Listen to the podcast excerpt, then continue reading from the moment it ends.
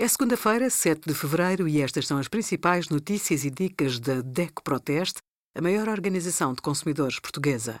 Hoje, em DECO.proteste.pt, sugerimos a proposta da União Europeia de um só carregador para telemóveis e tablets, as respostas às dúvidas sobre eficácia, riscos e tecnologias utilizadas nas vacinas contra a Covid-19 e os resultados do nosso teste a 245 telemóveis.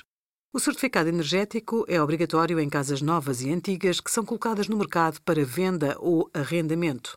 Caso sejam alvo de intervenções superiores a 25% do seu valor, também são obrigadas a ter este documento. O certificado tem de ser apresentado quando é assinado o contrato de compra e venda, locação financeira ou arrendamento.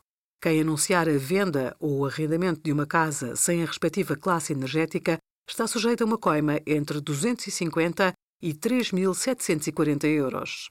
Para as pessoas coletivas, a coima varia entre 2.500 e 44.890 euros.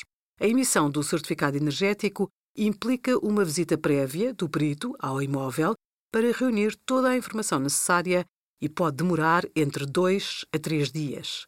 Obrigada por acompanhar a DECO Proteste a contribuir para consumidores mais informados, participativos e exigentes. Visite o nosso site em deco.proteste.pt.